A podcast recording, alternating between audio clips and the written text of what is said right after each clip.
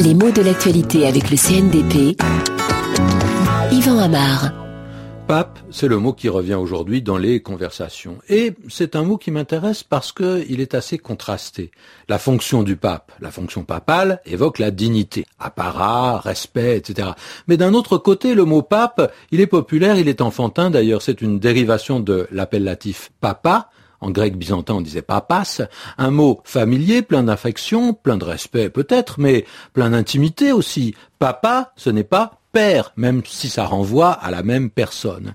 Et en latin, le mot papa a signifié plus précisément le père nourricier. C'est l'image symétrique de la mère nourricière qui donne aussi l'image d'un parallélisme entre une vie matérielle d'un côté et une vie spirituelle de l'autre. Donc, le père de l'Église nourrit le croyant. Et l'image paternelle ne fait pas de doute puisque le pape, c'est le Saint-Père, le Père de tous les chrétiens, enfin de tous les catholiques romains.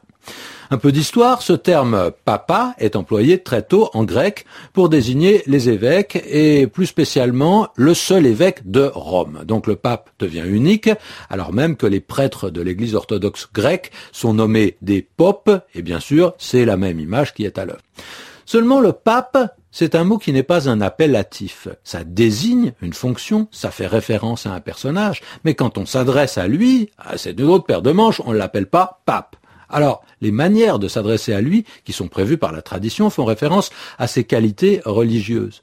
Bien qu'un pape vivant ne soit pas déjà un saint, on fait un petit peu comme si c'en était un. Et pour s'adresser à lui, en principe, on doit lui dire votre sainteté, en utilisant d'ailleurs la troisième personne, un petit peu comme jadis on disait votre majesté pour s'adresser à un roi. Suprême politesse qui veut que on ne parle pas directement à quelqu'un, mais qu'on parle à sa qualité principale qu'on envisage, indirectement, comme si on parlait à une image qui est renvoyée par un miroir. Alors on s'adresse non pas à lui, mais à sa sainteté. Il s'agit presque d'ailleurs d'une fiction linguistique, en tout cas d'un cas tout à fait rare, puisque euh, cette hypothèse est prévue par l'Église par rapport à la langue française, mais il est bien rare qu'on s'adresse en français à un pape, surtout en ce moment. Bon, on a d'autres exemples de cet usage. Hein. Il faut en principe dire Votre Excellence à un évêque et Votre Béatitude à certains patriarches des églises chrétiennes qui ne font pas partie de l'Église catholique romaine.